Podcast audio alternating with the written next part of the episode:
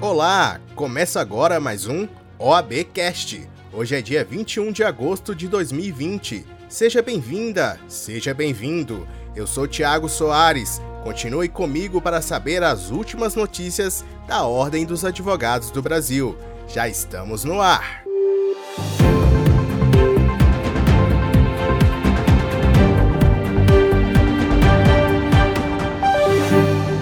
O Conselho Federal da Ordem aprovou a criação do Prêmio Luiz Gama para homenagear pessoas e entidades que se destacam no combate ao racismo e na promoção da igualdade e da justiça social. A decisão ocorreu durante reunião virtual do Pleno da OAB. Luiz Gonzaga Pinto da Gama, mais conhecido como Luiz Gama, nasceu em Salvador em 1830. Era filho de um português com uma escrava liberta. Aos 10 anos, foi vendido como escravo pelo próprio. Aos 17, ainda analfabeto, aprendeu a ler e a escrever e conquistou sua liberdade. Estudou direito como autodidata e passou a exercer a função, defendendo escravos. Também foi ativista político, escritor, poeta e jornalista.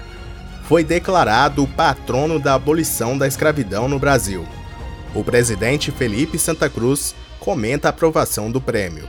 Quero aqui, mais uma vez, dizer o, o óbvio, porque são tempos em que o óbvio precisa ser dito. Essa casa, a Ordem dos Advogados do Brasil, a advocacia brasileira, tem a obrigação de ser vanguarda na luta antirracista e na luta contra o machismo, duas das maiores chagas culturais é, herdada por gera, herdadas por gerações do nosso povo. O conselheiro federal Luiz Tadeu Guardieiro, da OAB de Tocantins, foi o relator da proposta e também apoiou a criação do prêmio. Faz justiça a um dos maiores advogados da história do Brasil. No mérito, tenho o entendimento que a iniciativa merece total acolhimento dos eminentes colegas. Os fundamentos da proposição revelam a importância da instituição do mencionado prêmio cujos efeitos vão além dos quadros da OAB, ao resgatar e manter viva a história do advogado Luiz Gama, eternizando-a na memória dos inscritos na OAB e da sociedade brasileira, nossa entidade dá o exemplo de como as instituições devem tratar aqueles que lutaram em defesa da liberdade, da dignidade humana e da igualdade perante a lei. A trajetória de, do advogado Luiz Gama é uma referência para nós, advogados e advogadas, para a população brasileira e para toda a humanidade. Ousaria dizer que o nosso, que é o nosso Nelson Mandela brasileiro, pois dedicou sua vida a lutar por igualdade, justiça social, dignidade da pessoa humana e, ao mesmo tempo, ao combate das desigualdades raciais e do racismo, Diversos são os livros que relatam sua história e merecem ser lidos e relidos. O Prêmio Luiz Gama foi uma iniciativa proposta pelo conselheiro federal da OAB no Ceará, André Costa. Os primeiros homenageados receberão a honraria na Conferência Nacional de Advocacia Brasileira, que deve acontecer em 2021.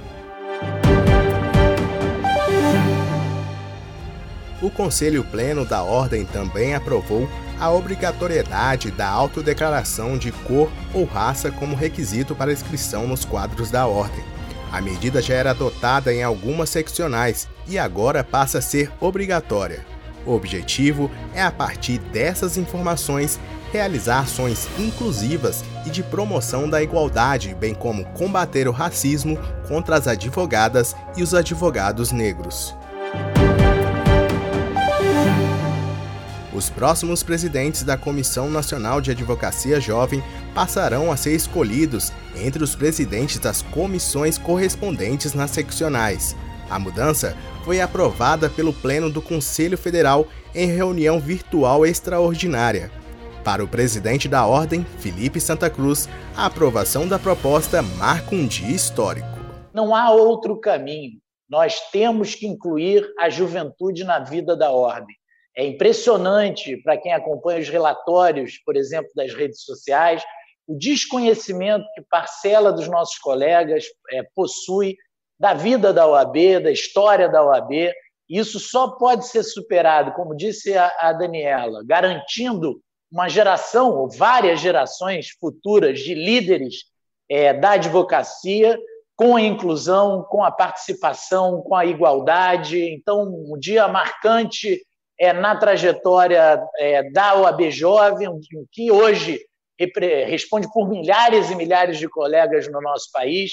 E bem-vindos a esses jovens, cada vez mais, aqueles que querem fazer parte da vida de ordem, e é muito importante essa data de hoje. Em concordância, a advogada Daniela Teixeira, atual presidente da Comissão Nacional da Jovem Advocacia, comenta a proposta aprovada. Os jovens precisam falar pela sua própria voz. Eles não precisam de tutores, eles não precisam que um conselheiro federal fale por eles. Eles precisam trazer para o Conselho Federal as aspirações da juventude, que hoje é metade da nossa OAB.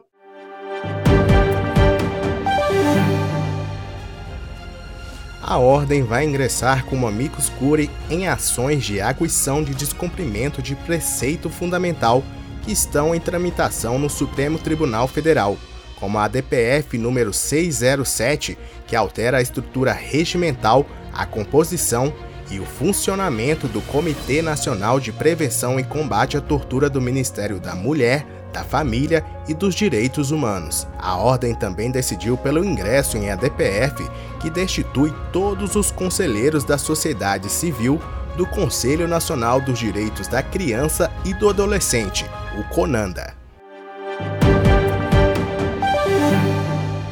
O Conselho Pleno da OAB Nacional também decidiu criar o Dia Nacional de Luta Advocacia Brasileira, que passa a ser o dia 27 de agosto no calendário oficial da Ordem. A data faz referência ao atentado sofrido por Lida Monteiro da Silva, que há 40 anos sofreu um atentado na sede da OAB. A carta-bomba estava endereçada ao então presidente da OAB Nacional, mas acabou vitimando fatalmente a secretária. Para a OAB, o trágico episódio foi uma clara e cruel tentativa de intimidação política. E esta edição do OAB Cast fica por aqui. Obrigado por acompanhar conosco as notícias da OAB Nacional.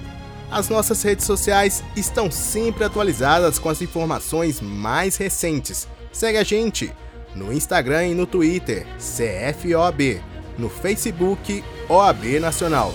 Eu sou Thiago Soares. Semana que vem tem mais informações. Até lá!